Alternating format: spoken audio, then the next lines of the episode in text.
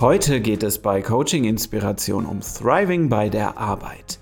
Was dieses psychologische Konstrukt ausmacht und wie ihr es ganz konkret für euch anwenden könnt, um eure Motivation bei der Arbeit zu steigern, erfahrt ihr, wenn ihr dranbleibt. Coaching Inspiration. Der Podcast. Mit Anja, Marian und Sebastian. Hallo und herzlich willkommen zu einer neuen Folge von Coaching Inspiration. So schön, dass ihr wieder dabei seid. Heute geht es um das Thema Thriving at Work oder Thriving bei der Arbeit. Und wie ihr es schon gewohnt seid, gibt es am Anfang mal wieder ein inspirierendes Zitat. Diesmal ist es ein chinesisches Sprichwort. Wenn du eine Stunde lang glücklich sein willst, schlafe. Wenn du einen Tag lang glücklich sein willst, geh fischen. Wenn du ein Jahr lang glücklich sein willst, habe ein Vermögen. Aber wenn du ein Leben lang glücklich sein willst, liebe deine Arbeit. Ja, da sind wir genau im Thema. Ich frage mich, was bedeutet der Begriff Thriving? Thriving bei der Arbeit ist dieser subjektive Zustand der Vitalität und des Lernens, den ich selber bei der Arbeit empfinde.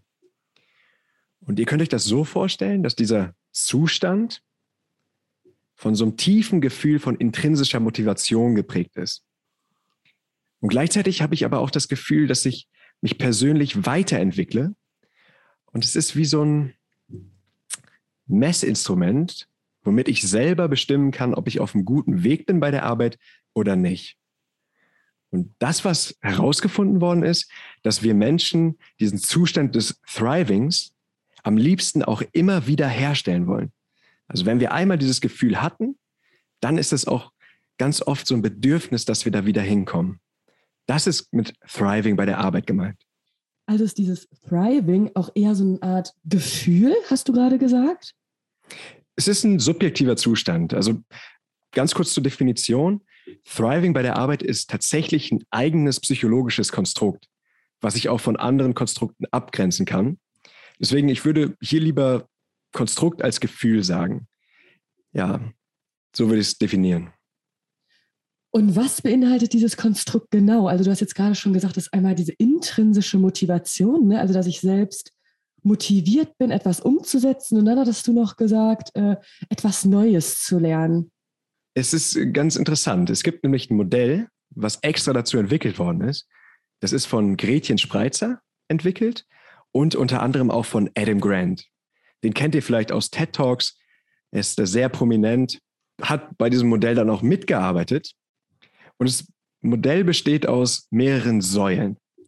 Wir haben als erste große Säule, um Thriving bei der Arbeit sozusagen erklären zu können, die Kontextfaktoren.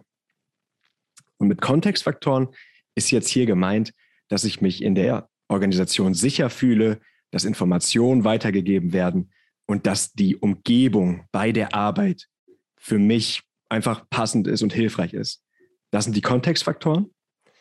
Dann habe ich Ressourcen, die während des Arbeitens aufgebaut werden. Und Ressourcen wird in diesem Modell ziemlich weit verstanden. Also erstens ist damit zum Beispiel Wissen gemeint.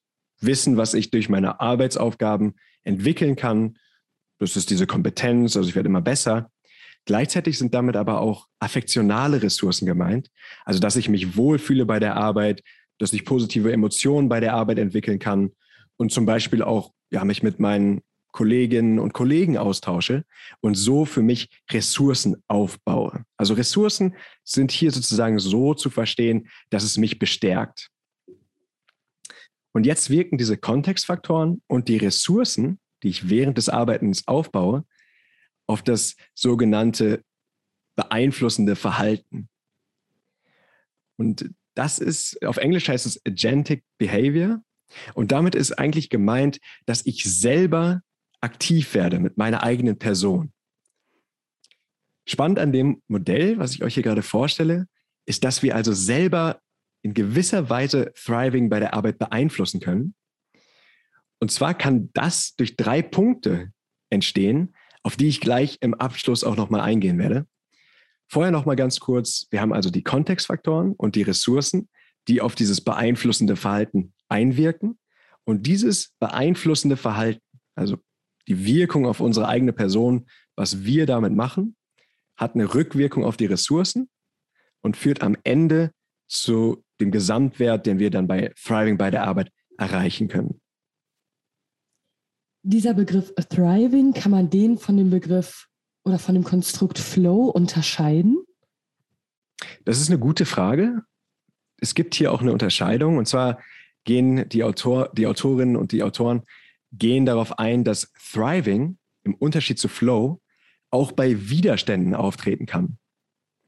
Das heißt, selbst dann, wenn es mal schwierig wird und es vielleicht nicht so viel Spaß macht, kann ich trotzdem in dieses Gefühl des Thrivings kommen. Und das ist bei Flow nicht der Fall. Das ist der Unterschied. Genau, bei Flow ist es nämlich so, dass man quasi in diesen Zustand gerät, wo man so diese vollen Fokus, diese Konzentration auf eine Aufgabe hat, quasi nicht über- und unterfordert ist, eine Aufgabe umsetzt und dann in diesen Flow-Zustand gerät. Und bei dem Thriving ist es so, ähm, man hat auch dieses, ja, dieses Konstrukt, also man macht die Aufgabe, man ist intrinsisch motiviert. Ähm, und wenn da mal ein Widerstand kommt, komme ich nicht aus diesem Flow-Erleben raus, sondern kann weiter aktiv arbeiten. Und bei Flow wäre es ja so, wenn ich irgendwie eine Unterbrechung habe, weil auf einmal eine Überforderung einsetzt, würde ich aus dem Flow-Zustand ja quasi herausgerissen werden. Könnte man das so sagen? Ich denke, es geht genau in die Richtung. Und es gibt auch noch ein schönes Beispiel von Spreitzer und ihren Kollegen.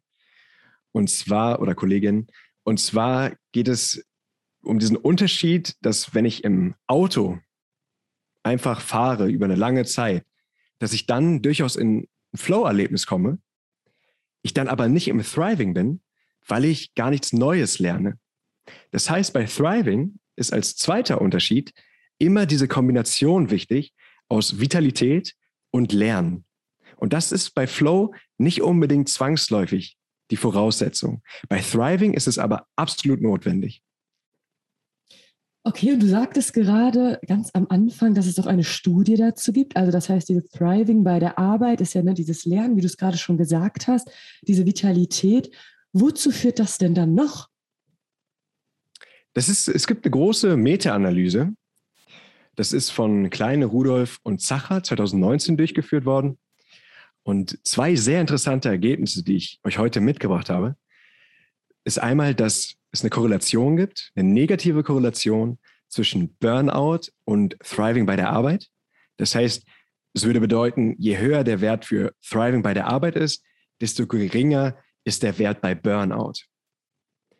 Und die zweite Erkenntnis, die ich euch mitgebracht habe, ist die Korrelation zwischen Aufgabenerfüllung und Thriving bei der Arbeit. Das heißt, auch hier wieder, je höher mein Wert für Thriving bei der Arbeit ist, desto höher ist auch der Wert der Aufgabenerfüllung, also eine positive Korrelation.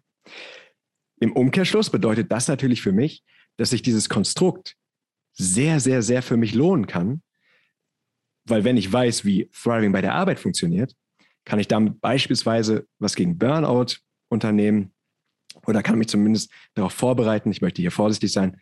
Und ich kann auch mein, in gewisser Hinsicht auch meine eigene Leistungsfähigkeit beeinflussen.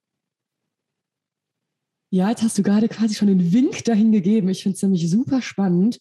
Also wenn man selbst in der Lage ist, da auch selbst wie eine Art, ich würde jetzt nicht sagen Beeinflussung, aber sich selbst dahin zu leiten, dass man halt anders handeln kann. Und das ist ja mal das, worum es geht, ne? dass ich ja selbst auch wirksam werden kann, dass ich selbst meine Handlungen verändern kann.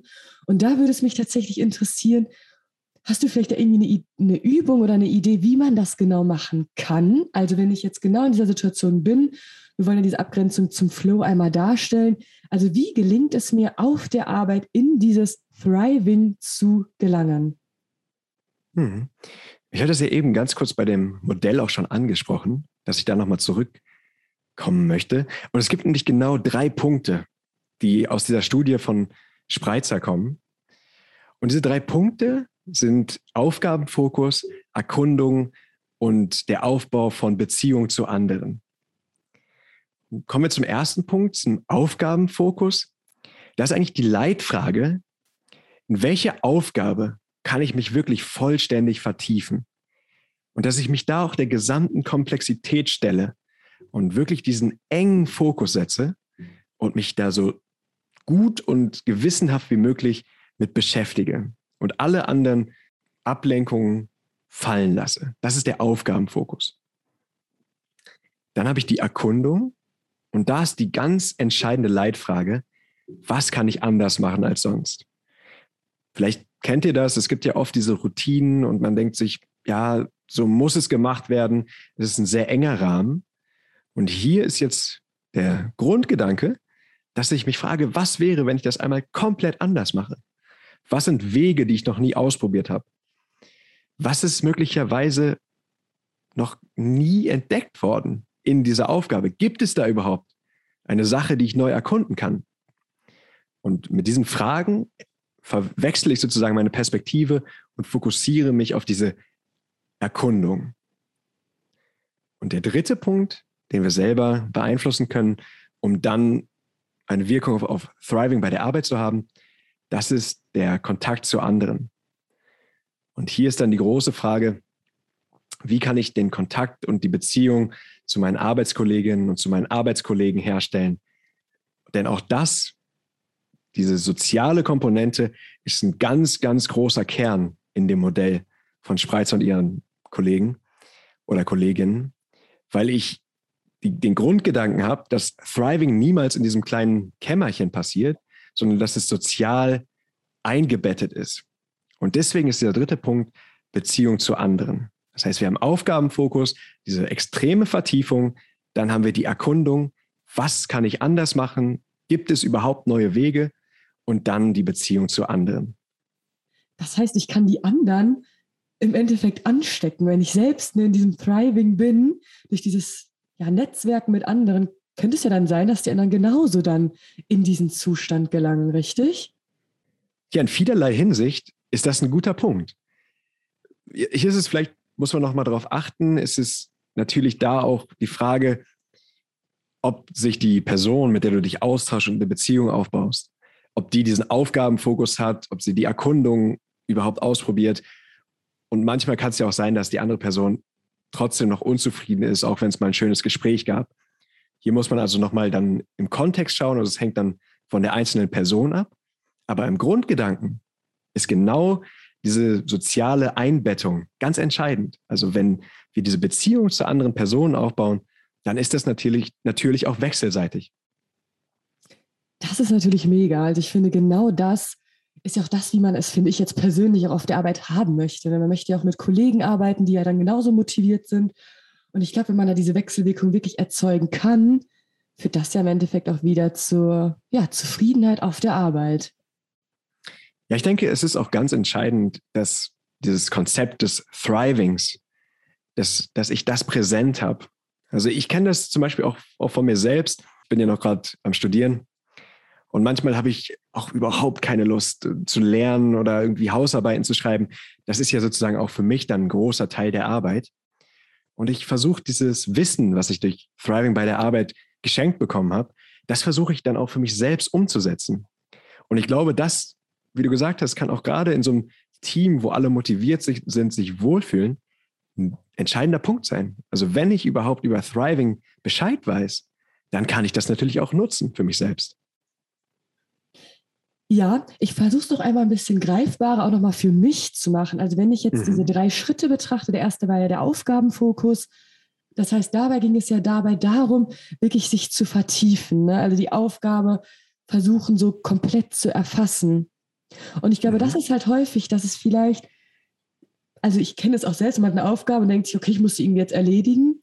Aber manchmal macht es ja auch mal Sinn, sich zu überlegen, okay, was beinhaltet diese Aufgabe eigentlich alles? Ne? Was sind vielleicht auch für Schnittstellen? Was gehört irgendwie dazu? Ne? Also einfach nicht die Aufgabe nur als Aufgabe so zu sehen, sondern vielleicht auch so zu gucken, kann ich den Horizont darüber irgendwie erweitern oder fehlen mir vielleicht auch Informationen? Also noch viel tiefer sich mit etwas zu beschäftigen. Ne?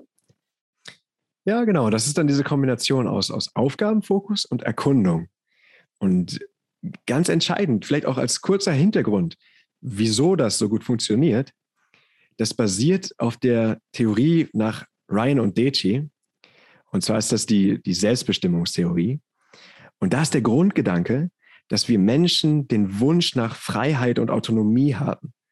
Und sobald ich sozusagen selber in dieser Aufgabe vertieft bin, mich selber dafür anstrenge und gleichzeitig aber auch mir erlaube, neu darüber nachzudenken und, und selber zu gestalten und, und zu erkunden, dann gibt mir das ein sehr, sehr gutes Gefühl. Und das ist auch in vielerlei Hinsicht der Kern von Thriving bei der Arbeit. Okay, das ist natürlich wirklich spannend. Macht natürlich an der Stelle auch Sinn, weil durch dieses Erkunden, Vertiefen, ne, bekommt man unter Umständen neue Erkenntnisse. Ich habe diesen Handlungsspielraum, kann mir Dinge selbst überlegen und dadurch habe ich diese intrinsische Motivation, weil ich mich vielleicht auch an der einen oder anderen Stelle ja auch vielleicht mit einer Aufgabe identifizieren kann. Mhm. Ja, mhm, cool. Ja. Und dann dieses Netzwerken, das war der dritte Punkt, da hast du gesagt, mit Kollegen sich verbinden. Ich denke, auch der Punkt ist super wichtig, dass man vielleicht einfach mal Rücksprachen hält oder auch irgendwie vielleicht sich mal austauscht, irgendwie hört, ne, wie es so ist. Und ja, durch diese Connection hat man einfach dann, wie du ja auch gesagt hast, dieses positive Gefühl am Ende. Ja, ja, richtig. Also dann habe ich diesen Zustand des Thrivings, den ich dann auch immer wieder herstellen will. Und möchte an dieser Stelle nochmal ganz kurz ganz kurz äh, eine Sache ähm, ergänzen. Und zwar, wichtig sind natürlich auch die Kontextfaktoren.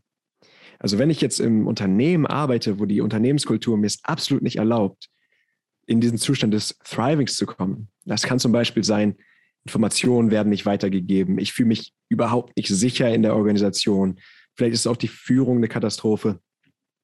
Dann hat das natürlich auch einen großen Einfluss auf mein Thriving bei der Arbeit, auf dieses Gefühl, auf diese subjektive Gefühl, auf diesen subjektiven Zustand. Das heißt, ich habe sozusagen mit diesen drei Möglichkeiten, die ich selber direkt aktiv angehen kann, habe ich eine Möglichkeit, das zu beeinflussen. Ich muss allerdings auch immer das große Bild betrachten. Also die Kontextfaktoren, die sind natürlich auch ein wichtiger Faktor für Thriving bei der Arbeit. Das klingt auf jeden Fall sinnvoll. Klar, wenn ich selbst nicht die Möglichkeit habe, weil es mir die Strukturen irgendwie nicht erlauben, dann ist es natürlich schwierig, in diesen Zustand zu gelangen. Also daher ist es wichtig, ne, Maria, hast du ja gerade gesagt, einfach das große Ganze zu betrachten. Und man kann es ja auch im Endeffekt erstmal vielleicht ausprobieren. Vielleicht denkt man ja auch, dass die Kontextfaktoren vielleicht nicht ganz passen. Mhm. Aber vielleicht, wenn ich es dann selber ausprobiere, merke ich vielleicht auch manchmal, oh, ne, vielleicht hatte ich auch irgendwie einfach ein anderes Bild vielleicht auch vom Unternehmen im Kopf und merke auf einmal, dass es ja dann doch funktioniert. Mhm. Zum Beispiel, ja. Ja, cool. Da haben wir doch dann wieder ein neues Konzept gelernt. Ich finde es auch wieder super cool und ich werde dies auf jeden Fall auch ausprobieren, weil ich denke, dass es einen ja auch persönlich wieder weiterbringt. Und gerade wie du ja auch gesagt hast, diese Vitalität und dieses neue Lernen finde ich einfach an der Stelle auch super spannend. Und ja, ich denke, dass es macht auch auf jeden Fall Sinn, es genauso umzusetzen. Ja, damit sind wir auch am Ende unserer heutigen Folge. Lieber Zuhörender, probier es doch selber gerne einmal aus und schreibt uns gerne ein Feedback oder gebt uns gerne einen Kommentar. Und ja, wir freuen uns aufs nächste Mal. Danke fürs Zuhören. Ciao.